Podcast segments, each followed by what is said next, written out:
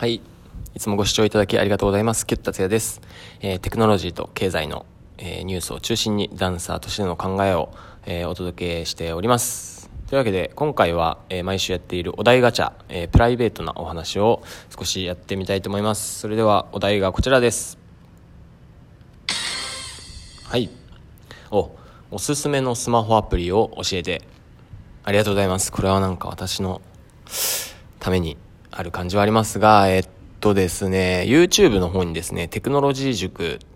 とかですね、キュッ達也っていう名前を入れるとですね、えー、まあ、いくつか出てくるかなと思うんですけれども、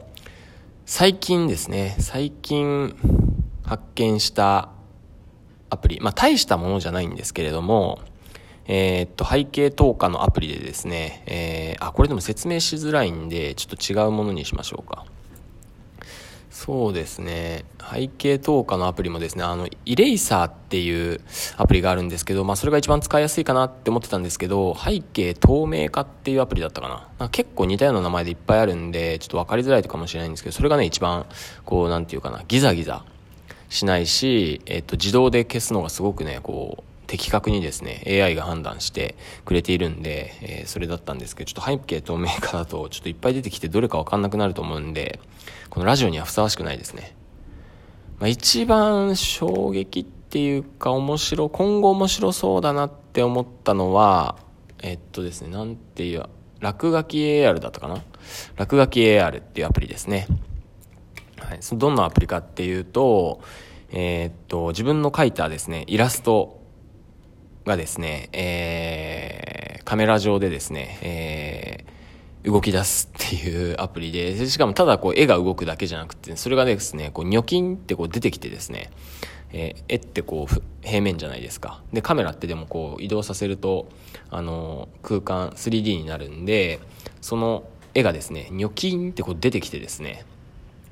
あの、歩き出すっていう、まあ、それも AI で、あの、腕と足を多分認知して、体、頭がここだっていうのを認知して、それで勝手にこう、ピョピョピョコピョピョってこうやって動き出すんですけれども、あと床判断も多分しているっぽくて、机から落ちたりもするんですよね。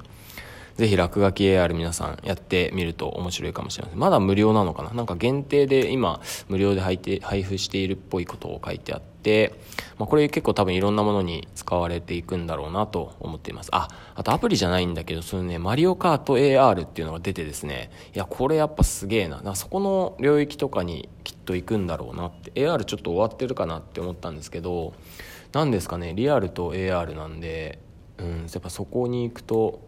いいですよね。ちなみに AR っていうのは、まあ、VR だと仮想現実なんで、